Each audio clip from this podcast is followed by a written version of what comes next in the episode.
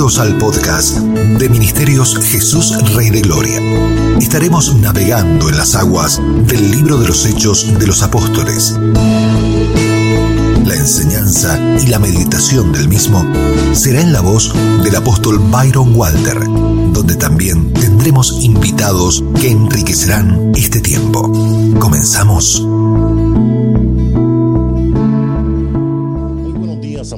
Hermanos, qué bueno que conecta con nosotros esta hermosa mañana. Este es el día, dice su palabra, que hizo el Señor y nos vamos a alegrar, nos vamos a regocijar en Él. Definitivamente Dios ha sido fiel con nosotros. Gracias por estar con nosotros. Bien, esta mañana tenemos la dicha de poder meditar en el libro de los Hechos capítulo 17, pero también tenemos la dicha de tener varios ministros invitados. Tengo eh, con, conmigo al pastor Johnny Saavedra, desde la ciudad de Torrance, California, que preside el ministerio, los ministerios Cristo para las Naciones. ¿Cómo estás, Johnny? Bienvenido. Muy bien, feliz apóstol Luis, de poder compartir esta plataforma y de poder estar juntos compartiendo la palabra de Dios. Perfecto, bienvenido a, a este podcast. También tenemos desde Málaga, España, a, al apóstol Daniel Contreras de Centro Cristiano Kairos. Bienvenido, Apóstol, gracias por estar con nosotros. Qué bueno, hermano Luis. Dios te bendiga a ti, también al, pastor Johnny, y como no al apóstol Byron. Es un gusto que a través de la tecnología no hay distancia y podemos estar interconectados. Fantástico. Pasaremos un, un buen tiempo en el Señor. Así será. Muchas gracias por estar con nosotros hoy. y como siempre, nuestro anfitrión, el apóstol Byron, el cual preside el ministerio Jesús Rey de Gloria. Papa, bienvenido. ¿Cómo está? Bendito sea el nombre de Dios, apóstol Luis. Muy feliz, muy contento, pero de veras muy agradecido. Anoche tuvimos un tiempo para adorar, exaltar, ponderar, magnificar a Dios en los ministerios Cristo para las naciones con el pastor John y su amada esposa, Ada, y los ministros que Dios está formando. Y estoy feliz de ver al apóstol Daniel, el sevillano precioso, que lleva años libándose junto con su esposa en Málaga, dando, yo diría, más allá de sus fuerzas. Y siempre, siempre, siempre, siempre he tenido la voz del Salmo 126 para él.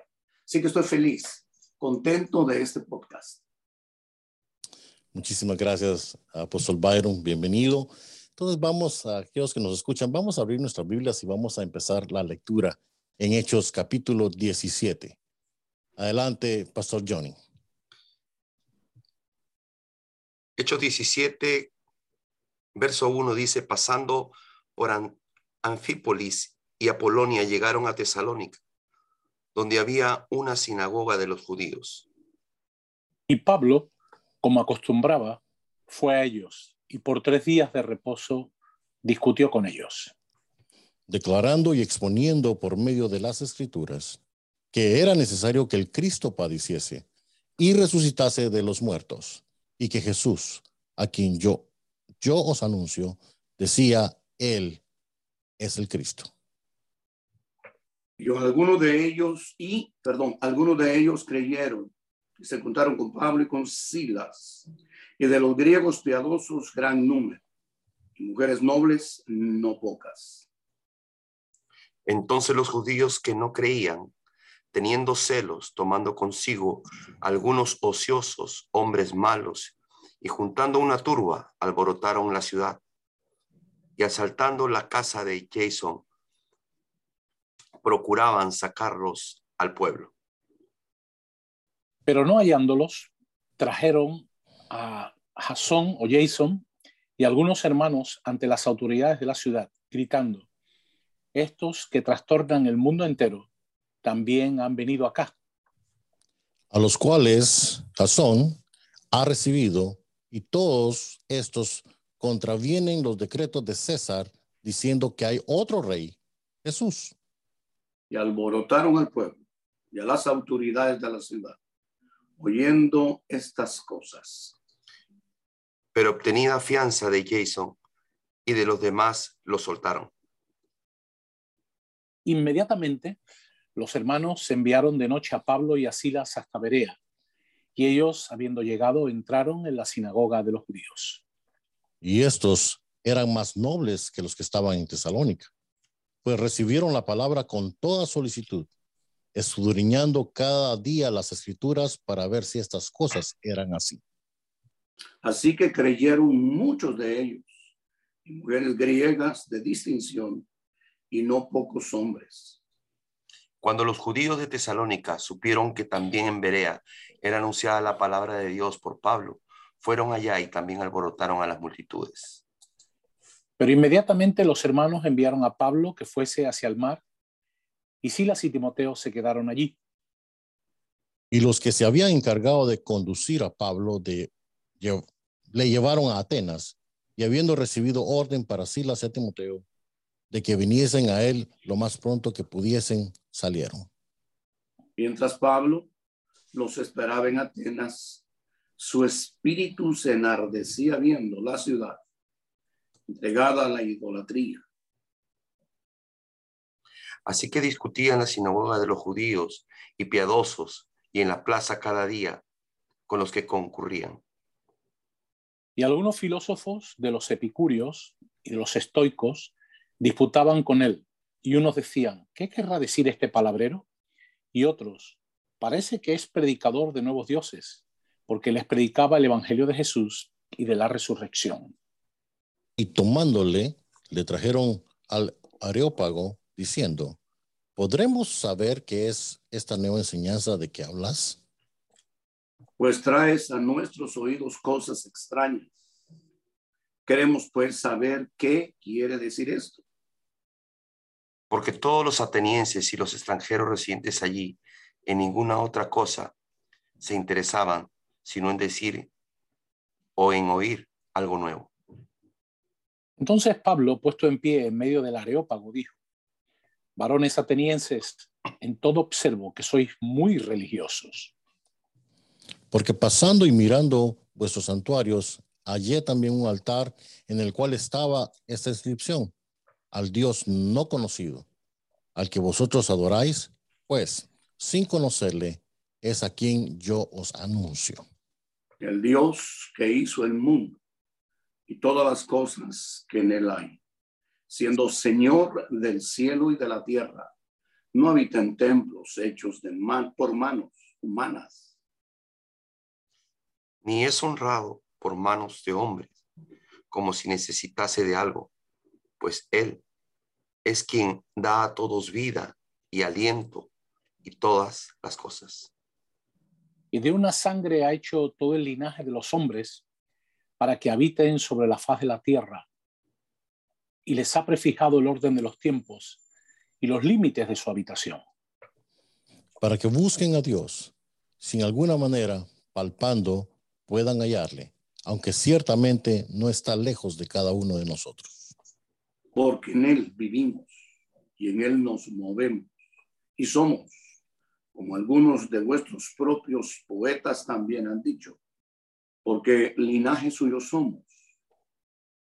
Siendo pues linaje de Dios, no debemos pensar que la divinidad sea semejante a oro o plata o piedra, escultura de arte y de imaginación de hombres.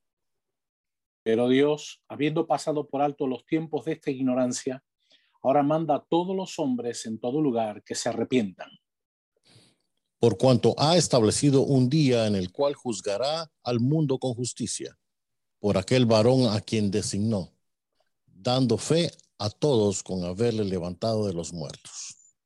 Pero cuando oyeron lo de la resurrección de los muertos, unos se burlaban y otros decían, ya te oiremos acerca de esto otra vez.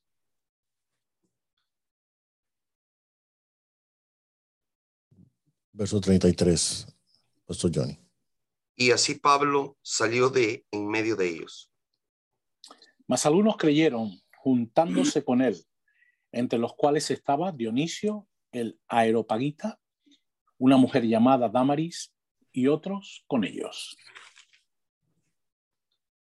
Muy bien, creo que este pasaje es sumamente interesante porque habla de los procedimientos y el proceso que los siervos del Señor al anunciar el Evangelio, ah, vamos a padecer. Aquí vemos a un Pablo padeciendo con Silas, haciendo la obra del Señor. Y definitivamente, cada vez que hay persecución o padecimiento, sabemos que Dios está deseoso de establecer su reino en un lugar o una ciudad. Ciertamente, Pablo y Silas venían de un padecimiento muy fuerte en Filipos y sabemos que ahora ese padecimiento no los detiene, sino los permite ver la gloria de Dios. Y este mensaje nos hace meditar en que los, los padecimientos que podamos tener en nuestra vida y nuestro caminar no nos pueden detener. Siempre habrán obstáculos, siempre habrán barreras, siempre habrán situaciones que se presenten en medio del avance del reino, pero que esas circunstancias jamás nos deben detener. Vemos a un Pablo y un Silas saliendo de Filipos, estando en una cárcel, después de haber sido siendo azotados. Pero ahora vemos que eso no los detiene. Eso los permite también ver la gloria de Dios ahí en esa cárcel de Filipos. Y así ellos tienen que salir de esta ciudad. Y dice que llegaron, en el verso 1 dice, en Anfípolis y Apolonia, llegando a Tesalónica, a Tesalónica, donde allá había una sinagoga, había una nueva estación, un nuevo territorio.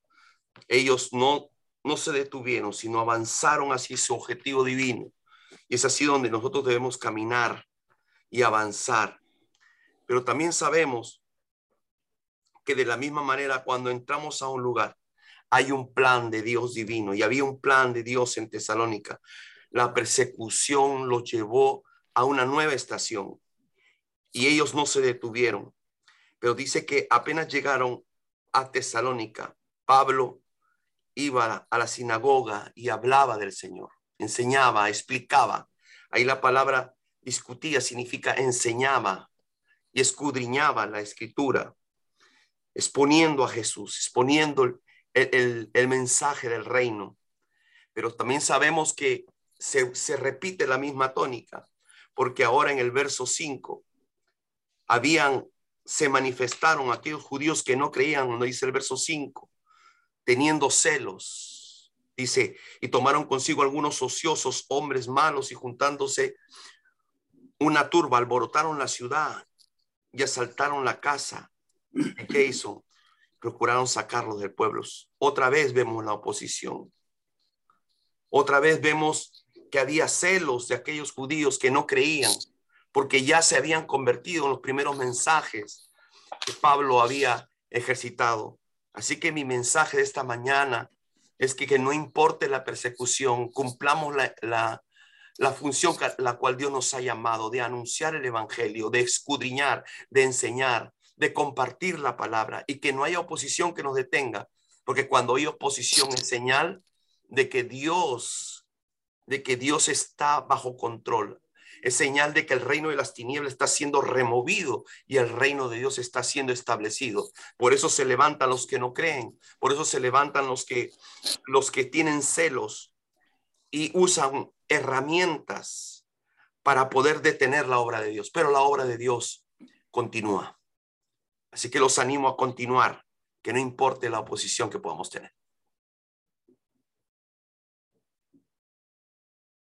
Bueno, yo también he sacado algunas eh, enseñanzas de este pasaje. En primer lugar, me llama la atención en la ciudad que está, que a veces no somos conscientes de los lugares, pero la ciudad de Tesalónica es una ciudad griega que toma eh, en honor su nombre a la que era hermano del gran conquistador Alejandro Magno, el gran conquistador del siglo IV antes de Cristo. Y eso a mí me, me hace ver una perspectiva interesante de cómo era la personalidad o el carácter de los, eh, los hombres y las mujeres de, Tesalónica, que eran gente que tenía muy a gala el pedigrí, ver quién eran ellos y tenían como con cierto orgullo que, bueno, quién iba a venir a incomodarles y a, hacerles sentirse amenazados, como en este caso vemos. Automáticamente es importante entender esto porque no es lo mismo que hubiera sucedido en Tesalónica a que hubiera sucedido, pues, digamos, en, en otra ciudad, ¿verdad? eran gente con un tremendo orgullo y bueno, trataron de eh, hacer lo que fuera para impedir que Pablo avanzara. Ahora yo he sacado varias enseñanzas en el día de hoy. En primer lugar, que Pablo siempre que iba a un lugar eh, él iba a la sinagoga donde estaban los judíos. Hay que entender que primero su llamado fue a los judíos, pero sobre todo él trataba de encontrar personas que tuvieran inquietudes espirituales, es decir, gente que tuviera una apertura a la fe. Y yo he sacado una tremenda enseñanza de esto que puede aplicarse a nuestro tiempo para, eh, como digamos, ser eficaces en el trabajo que Dios ha puesto en nuestras manos. Pablo no perdía el tiempo, y lo digo así literalmente, con quien no tenía inquietudes espirituales. Él le preguntaba a Dios con quién el Espíritu Santo estaba trabajando para ir y llevar el mensaje del Evangelio. Nosotros muchas veces nos hemos empeñado en llevar a alguien una palabra que esa persona nunca está abierta para poderla recibir y nos sentimos muchas veces frustrados. Él no le echaba, como dice la Biblia, perlas a los cerdos, ¿verdad? Él aprovechaba sus energías y de ello yo creo que tenemos que aprender para no desgastarnos y frustrarnos.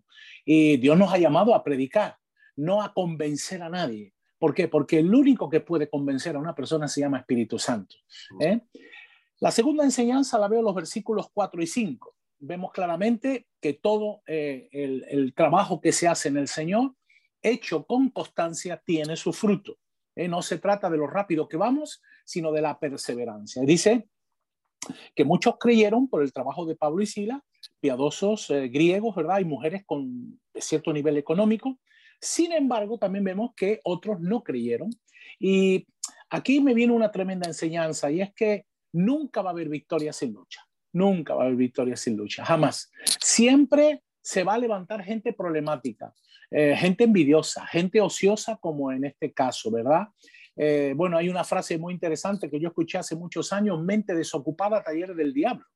¿eh? Entonces, cuidado con la gente ociosa la persona ociosa tiene tanto tiempo que se pone a pensar y a maquinar lo que realmente no existe.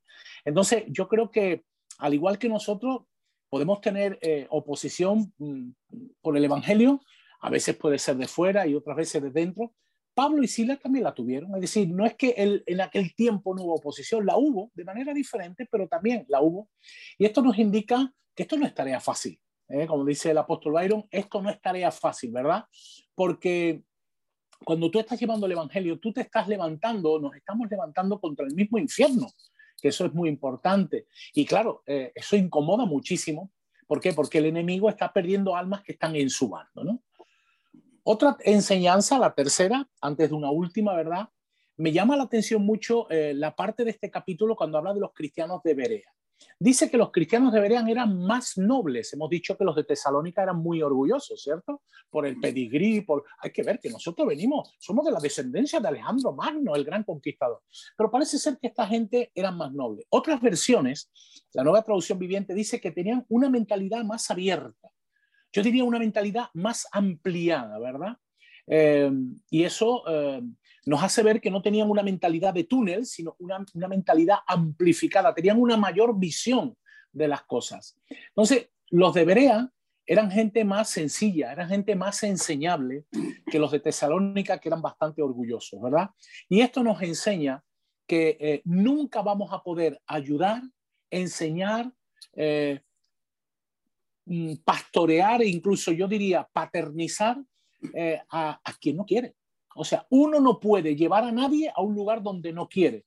Bien estemos fluyendo como apóstol, como pastor, como profeta, como maestro o lo que sea. Y hoy tristemente yo tengo que decir, porque todos hemos encontrado a lo largo de nuestra vida, que hay muchos huérfanos a lo largo y ancho del planeta no porque no tengan padres ministeriales ni padres espirituales, sino porque no los reconocen y no se dejan ayudar. Y son, como yo le llamo, las errantes golondrinas, que no encuentran el lugar perfecto. Y lugar perfecto no existe. ¿Por qué? Porque si hubiera un lugar perfecto, cuando uno llega, deja de ser perfecto, porque nosotros somos imperfectos, ¿verdad? Entonces Pablo también se dio cuenta que había una diferencia con los de Berea, ¿verdad? Que eran gente enseñable.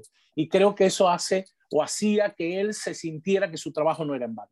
Y por último, para ir acabando, Pablo aprovecha cada oportunidad que le venía para predicar de Jesucristo, ¿verdad? Él, incluso en un ambiente hostil como el que había en Atenas, donde imperaba la idolatría, ¿verdad? Eh, él llega y dice, ¿cómo hago para poder hablar de Jesús como el Mesías? Y bueno, lo hace de una manera magistral. Pablo aprovechó la apertura que tenían los atenienses a, a todo lo novedoso, para llevar ese mensaje de al Dios desconocido. De ese vengo yo a hablar, del que vosotros no sabéis y tenéis aquí un pedestal, de ese vengo a hablar. Y hermano, esto nos enseña que por muy adversa que sea una situación o por muy dura que sea una ciudad o un país, el poder del Evangelio es superior. El poder del Evangelio es superior. Eh, pidámosle al Señor la estrategia correcta para llegar a los corazones y que el Espíritu Santo haga el resto, porque en definitiva el que hace la obra es el Espíritu Santo, como vemos claramente aquí en el verso 34, que dice que muchos creyeron allí en Atenas. Eh, el trabajo de Pablo y Sila no fue, no fue en vano, como tampoco va a ser el nuestro si nosotros perseveramos y no desmayamos. Qué hermoso, qué bello. Toda la gloria sea entregada este día al Rey de los siglos. Los quiero bendecir, apóstol Daniel, pastor Johnny, por ver las escrituras y enriquecernos, no únicamente a los eh, que les hemos escuchado en este podcast, el apóstol Luis, a mí, sino a, los amados que por las generaciones estarán recibiendo este recorrido del libro de los hechos. Quiero hacer un breve recordatorio en el capítulo 15 hubo una cumbre maravillosa de apóstoles de la circuncisión y apóstoles de la incircuncisión, con temas bien doctrinales importantísimas. Esa cumbre quedó marcada para la historia y ya estudiamos eso. Desafortunadamente, en el capítulo 15 hubo una separación de dos apóstoles muy grave, muy grave. Eh, gracias a Dios del trabajo del Espíritu Santo con Pablo, porque al paso de los años, él destaca virtudes de Bernabé. En la primera carta que escribió a los Corintios, diciendo, poniendo como ejemplo que Bernabé y él no decían nada sino lo que estaba escrito. Ese es un reconocimiento muy grande. Pero hubo una separación y toda separación, dice el libro de Malaquías, no le es agradable a Dios. ¿Por qué?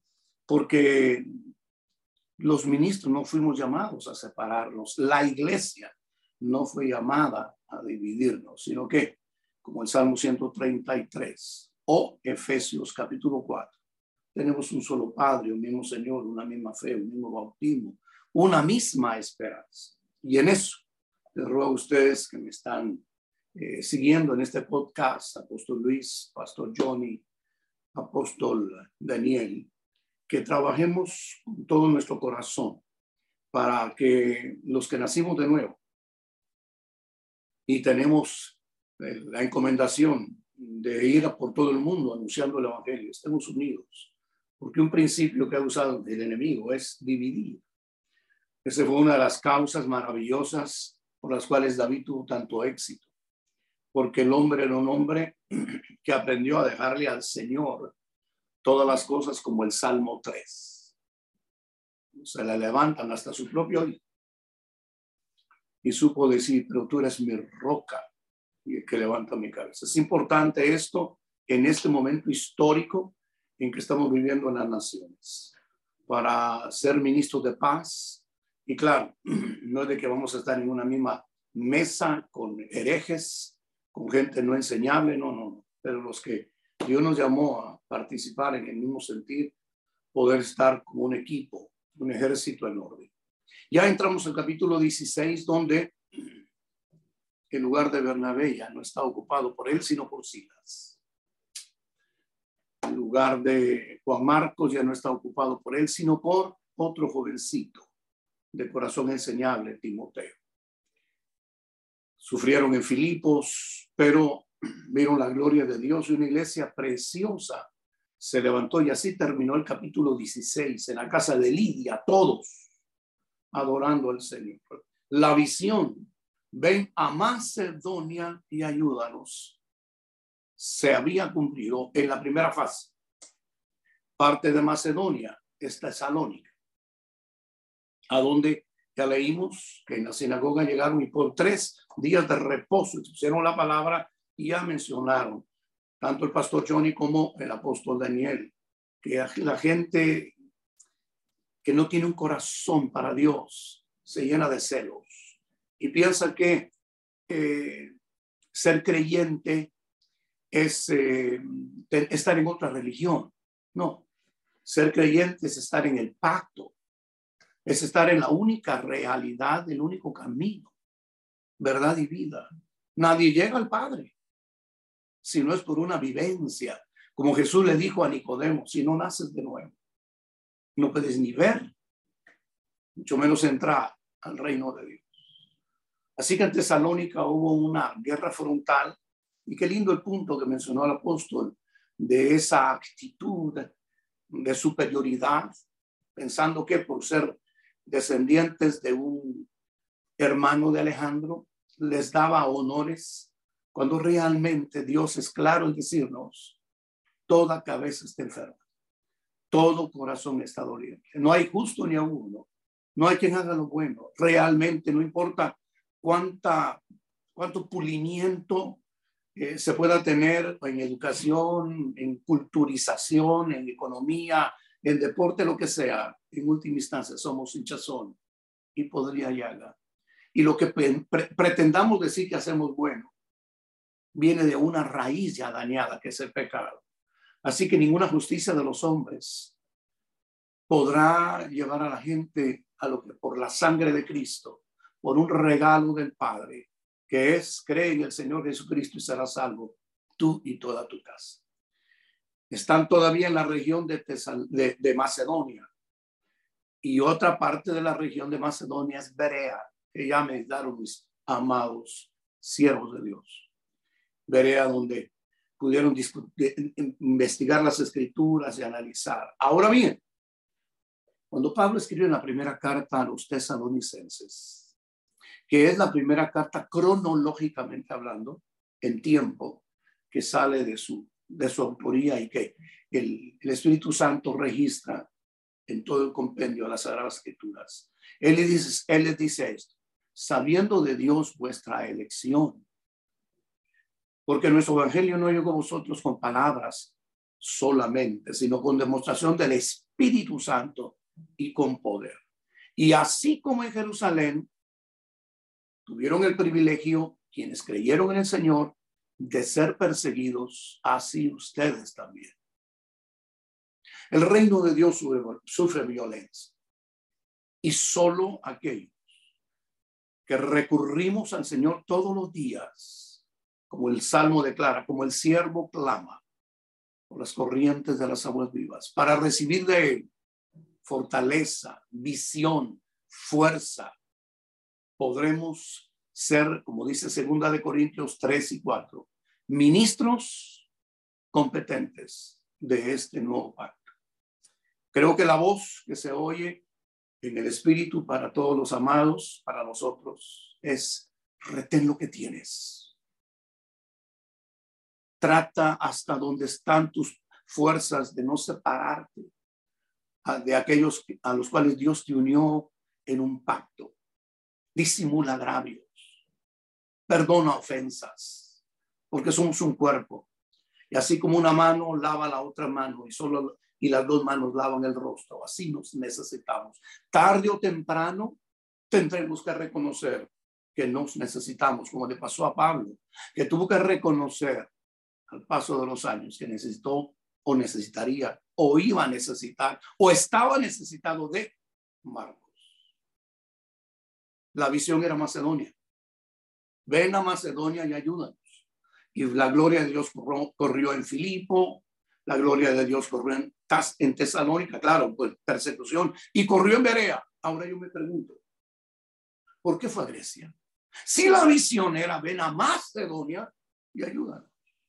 Claro, yo no tengo todas las respuestas, pero aprovechó el, el momento, sí, lo aprovechó. Solo. Y hay del solo. Timoteo y Silas se habían quedado en Tesalónica por la persecución. Y cuando llegó a Atenas, Pablo recibió una enseñanza que le duró toda la vida. Por eso después miraremos en el capítulo 18 lo siguiente. Porque yo no llegué a vosotros con palabras de humana sabiduría, sino con demostración de poder. Porque en Atenas, al darse cuenta de tanta vida religiosa y el sentir en las entrañas el dolor, porque la idolatría es una maldición. Eso lo escribe la Sagrada Escritura desde el libro del Éxodo, Levítico, libro de Números, Deuteronomio es terrible.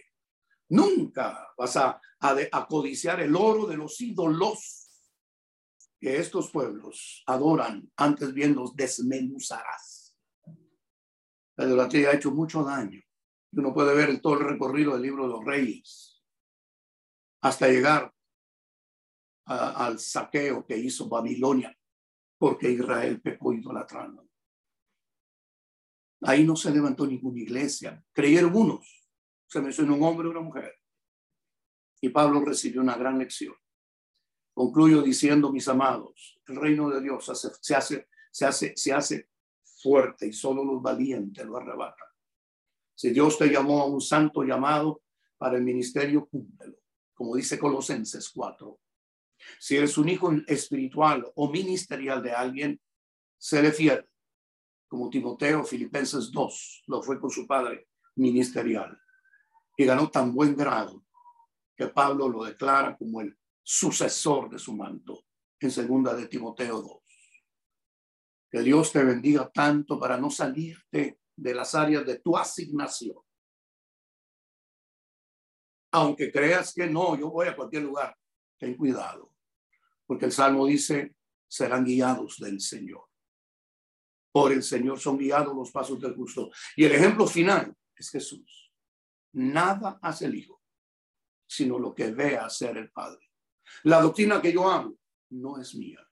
El Padre todos los días que me envió, al cual recurría el Señor muy de madrugada, como regista, y con esto voy a, dejar el podcast, y levantándose muy de madrugada capítulo 1 de Marcos. Lo van a buscar los discípulos, no él está orando en el desierto. Y le dicen, todos los de la, de la, de la aldea ahora te están buscando. Y él contesta y dice, vamos a otras aldeas. Siempre tuve ese interrogante. Hasta que un día, meditando las escrituras, Dios me habla y me dice, la visitación de esa aldea fue el día anterior y Dios no va a estar satisfaciendo caprichos de gente voluntariosa que cree que Dios está a su servicio. Él es el Señor. Si oyeres hoy su humillémonos y reconozcamos que Este fue el podcast de Ministerios Jesús Rey de Gloria. Nos encontraremos la próxima semana en una nueva entrega, donde continuaremos sumergiéndonos más profundo en el libro de los Hechos de los Apóstoles, en la voz del apóstol Byron Walter, junto a sus invitados. Acompáñanos, te esperamos.